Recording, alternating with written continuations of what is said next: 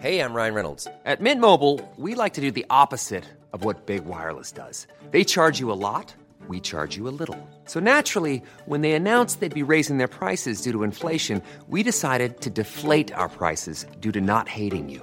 That's right. We're cutting the price of Mint Unlimited from $30 a month to just $15 a month. Give it a try at mintmobile.com slash switch. $45 upfront for three months plus taxes and fees. Promo rate for new customers for limited time. Unlimited more than 40 gigabytes per month. Slows. Full terms at mintmobile.com.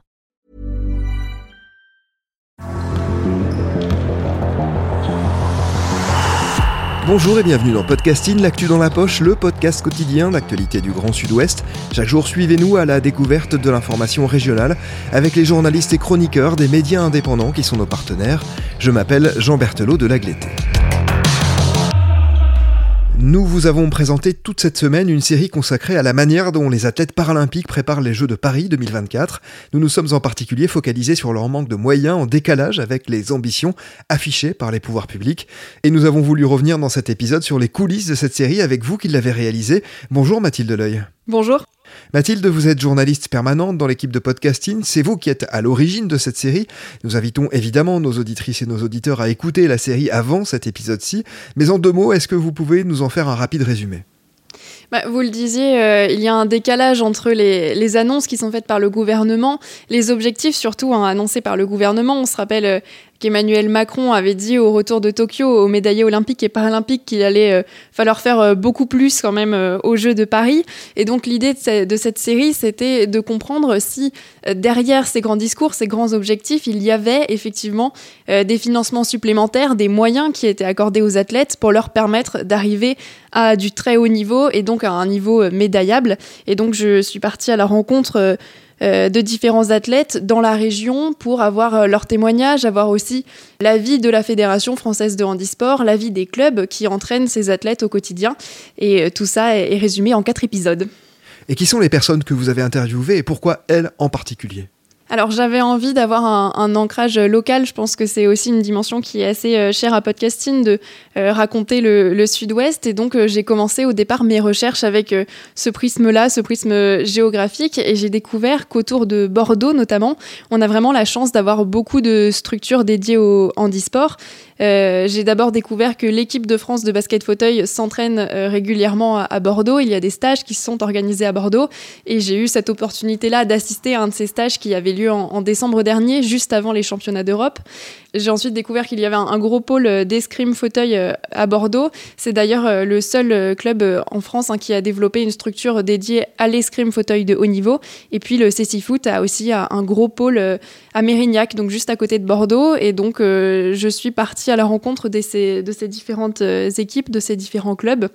Et je trouvais aussi important d'avoir euh, l'avis de quelqu'un de la Fédération française de handisport, notamment quand on parle de financement, des moyens qui sont mis en place. Ça me semblait euh, primordial d'entendre quelqu'un de la fédération. Et par euh, une heureuse coïncidence, il se trouve que le manager de la cellule haute performance habite lui aussi dans le sud-ouest. Et donc on a pu se rencontrer assez facilement. Et on se retrouve avec une série 100% du sud-ouest finalement. So when you gaze at planet Earth from outer space, does it wipe that stupid look off of your face? I saw this aura over the battleground states. I lost the money, lost the keys, but I'm still handcuffed to the briefcase. And I never thought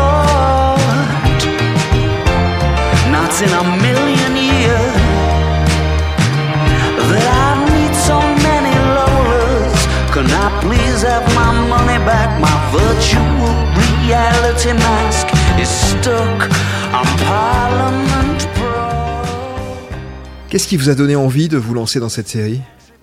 En août dernier, j'étais à France Bleu et on était donc en pleine période des Jeux Olympiques, des Jeux Paralympiques de Tokyo. Et je suis partie à la rencontre de, des joueurs de Cécifoot Foot pour un reportage. Euh, je les ai rencontrés sur le quai de la gare à Bordeaux. En fait, ils allaient prendre le train pour Paris avant ensuite de s'envoler euh, pour Tokyo.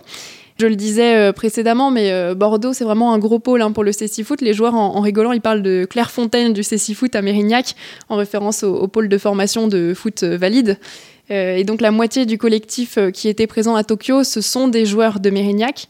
Et j'y suis allée, en fait, euh, moi naïvement, je pensais que euh, les joueurs étaient professionnels. C'est vrai que je connaissais pas grand-chose au CC Foot, je l'avais déjà vu à la télé, mais euh, je m'étais jamais vraiment intéressée au statut des joueurs, à leur financement. Et donc j'y suis allée en leur, en gros, leur posant des questions sur, mais en partant du principe qu'ils étaient professionnels. Et c'est là qu'ils m'ont expliqué que pas du tout, qu'ils travaillaient à côté. J'ai d'ailleurs rencontré les deux joueurs qu'on entend dans cette série. Hein. L'un est kinésithérapeute libéral, il travaille 60 heures par semaine, et, et l'autre euh, est engagé au sein du club de Mérignac, mais pour d'autres missions. Hein, c'est pas pour autant qu'il est euh, euh, déchargé complètement pour s'entraîner.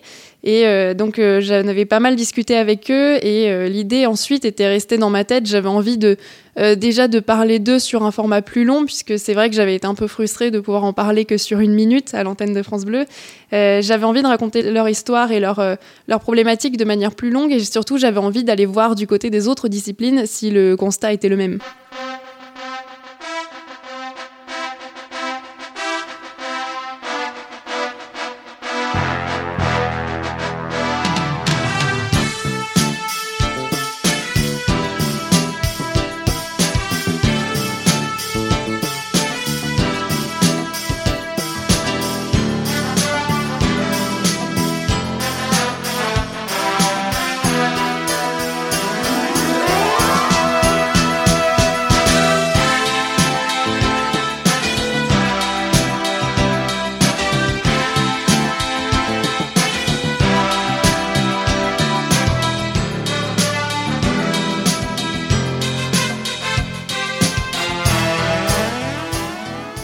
Et justement, qu'avez-vous découvert en avançant dans cette série? Alors d'abord j'ai découvert qu'il existe des aides personnalisées pour certains euh, athlètes qui préparent les Jeux paralympiques la Fédération française de handisport a créé une cellule haute performance en 2018, justement dans l'idée d'accompagner les athlètes de très haut niveau et d'aller vers une professionnalisation. Aujourd'hui, ils sont une quarantaine d'athlètes en, en, bénéficier et c'est vraiment une aide considérable pour eux puisqu'ils vont avoir des financements euh, pour leur parcours euh, de sélection, pour un fauteuil par exemple, mais aussi une mise à disposition d'experts pour la préparation physique, la préparation mentale. les entraîneurs vont maintenant également être formés et rémunérés les entraîneurs de club, puisque ce sont eux hein, qui s'occupent des athlètes euh, au quotidien. Les entraîneurs euh, fédéraux interviennent, eux, euh, plutôt au niveau des stages hein, qui sont organisés par la fédération. Donc c'est vraiment une aide non négligeable pour ces athlètes-là, mais ça concerne une quarantaine de personnes, les sportifs qui sont considérés comme ayant le plus de chances de remporter une médaille au prochain jeu, donc au, jeu de, de, Paris. Pour les autres, euh, j'ai découvert que la situation est plus compliquée. Ils doivent jongler entre euh, leur travail et euh, une pratique de haut niveau, puisqu'ils doivent quand même correspondre à des exigences professionnelles, réussir à, à, remporter des médailles, tout en ayant toutes les contraintes d'un statut amateur. Je retiens aussi le fait qu'il y a de grosses différences de statut euh, entre euh, les sportifs euh, en France et à l'étranger. On en reparlera peut-être plus tard, mais c'est vrai que ce statut amateur, ça peut poser des problèmes pour les sportifs qui se retrouvent face à des équipes professionnelles en compétition, notamment aux Jeux paralympiques. C'est sûr que du coup, le niveau n'est pas le même. Et puis, euh, on peut évoquer euh, une autre chose, moi qui m'a marqué euh, durant cette série. J'évoquais les aides personnalisées qui peuvent servir à, financer un fauteuil. les sportifs qui ne bénéficient pas d'aide doivent, eux, trouver les moyens de financer leur fauteuil, puisque celui qui est utilisé pour la pratique, pour les compétitions, n'est pas celui du quotidien. donc, il faut réussir à avoir euh, le bon fauteuil, euh, c'est pas évident en plus euh, de trouver les bonnes mesures du premier coup. Donc il m'expliquait que souvent il faut avoir deux ou trois fauteuils de compétition et que chacun coûte plusieurs milliers d'euros. Donc ça représente une sacrée dépense pour les athlètes. Certains peuvent bénéficier de sponsors ou d'aide de la sécurité sociale ou de leur club, mais pour d'autres ça reste quand même une sacrée dépense. Oui, vous avez évoqué justement ces différences entre la France et l'étranger. il y a des écarts de salaire énormes si on parle du basket en fauteuil, par exemple, entre la France et un club comme le Galatasaray Istanbul en Turquie, les salaires n'ont rien à voir.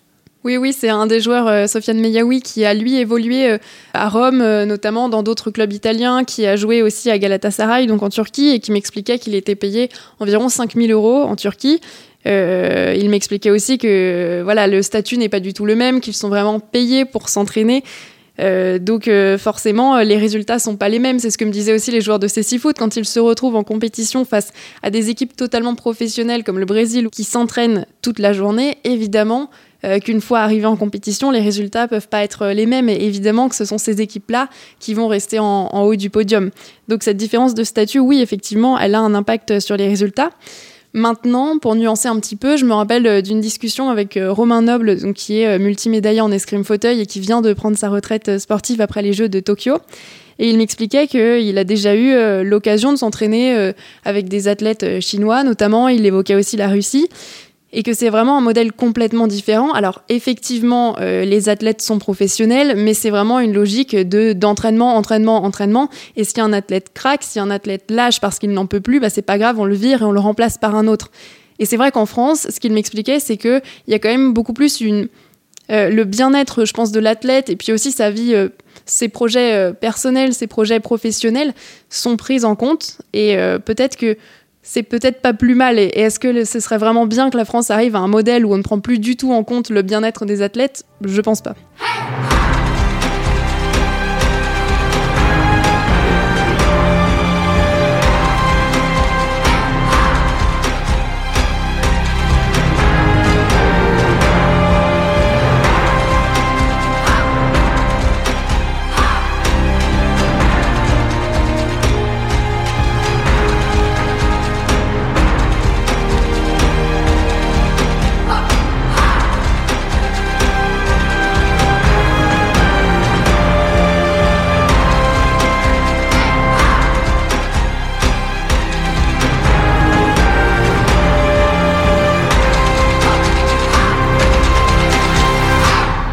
Mathilde, avec ce constat nuancé, euh, il n'en demeure pas moins que les effets d'annonce, notamment du gouvernement concernant les Paralympiques, sont réguliers. Le président lui-même, vous l'avez rappelé, a fixé des objectifs très élevés. Vous avez le sentiment qu'ils sont atteignables, ces objectifs?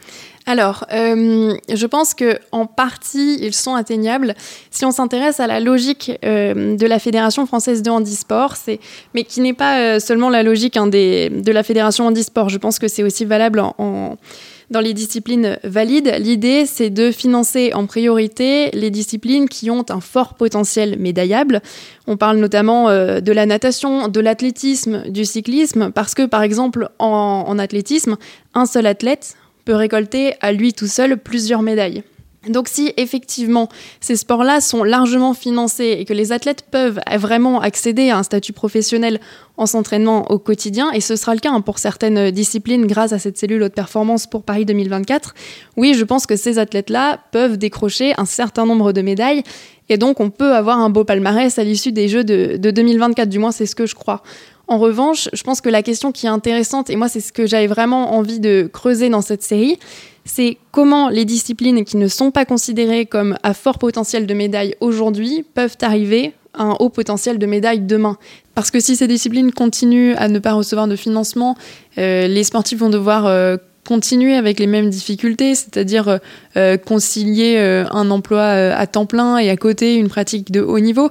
Et donc, tant que la situation va rester la même, ça va être difficile pour eux de réussir à arriver jusqu'à un niveau euh, médaillable. Et donc, euh, finalement, euh, bah, on ne s'en sort pas, quoi. la situation stagne forme de, de, cercle vicieux, si je vous entends bien. Est-ce qu'il y a eu des réticences à vous parler de la part des personnes que vous avez interrogées? Des craintes peut-être de perdre des subventions, par exemple? Non, j'ai pas constaté de réticence, mais surtout, je pense parce que euh, en soi, tout est déjà sur la table. Je pense que si quelqu'un de la fédération handisport euh, écoute cette série, il n'apprendra rien de nouveau. Euh, les, joueurs de CC Foot, ils ont fait remonter ces problématiques-là. on entend aussi dans cette série un club, donc le club d'escrime de Bordeaux, le CAM Bordeaux Escrime, qui avait développé une structure d'escrime handisport de haut niveau, qui a dû la mettre sur pause pour l'instant, faute de financement. Euh, cet arrêt provisoire, il s'est fait aussi en concertation avec la fédération de handisport. En fait, toutes ces problématiques-là, elles sont déjà connues, elles sont déjà sur la table. Et donc, je pense pas qu'il y avait des réticences dans le sens où euh, finalement, ça va pas euh, faire de, de, grosses révélations qui les mettraient à mal. Ils essayent déjà de faire bouger les choses et je pense que justement, en parler, c'était simplement une étape supplémentaire dans ce processus de faire bouger les choses et faire évoluer les financements. Merci beaucoup Mathilde Leuil. Votre série s'appelle Paralympique 2024. Grandes ambitions, moyens limités. Elle est à retrouver sur le site de Podcasting. C'est la fin de cet épisode de Podcasting. Rédaction en chef Anne-Charlotte Delange. Production Juliette Brosseau, Juliette Chénion, Clara Echari, Myrène Gareco Echea, Ambre Rosala et Marion Ruyot. Iconographie Magali Marico. Programmation musicale Gabriel Taïeb et réalisation Olivier Duval. Si vous aimez Podcasting, le podcast quotidien d'actualité du Grand Sud-Ouest, n'hésitez pas à vous abonner, à liker et à partager nos publications. Retrouvez-nous chaque jour à 16h30 sur notre site et sur nos réseaux sociaux, ainsi que sur ceux des médias indépendants de la région qui sont nos partenaires. Retrouvez-nous aussi sur toutes les plateformes d'écoute, dont Spotify, Deezer, Apple Podcast ou Google Podcast. Podcasting, c'est l'actu dans la poche.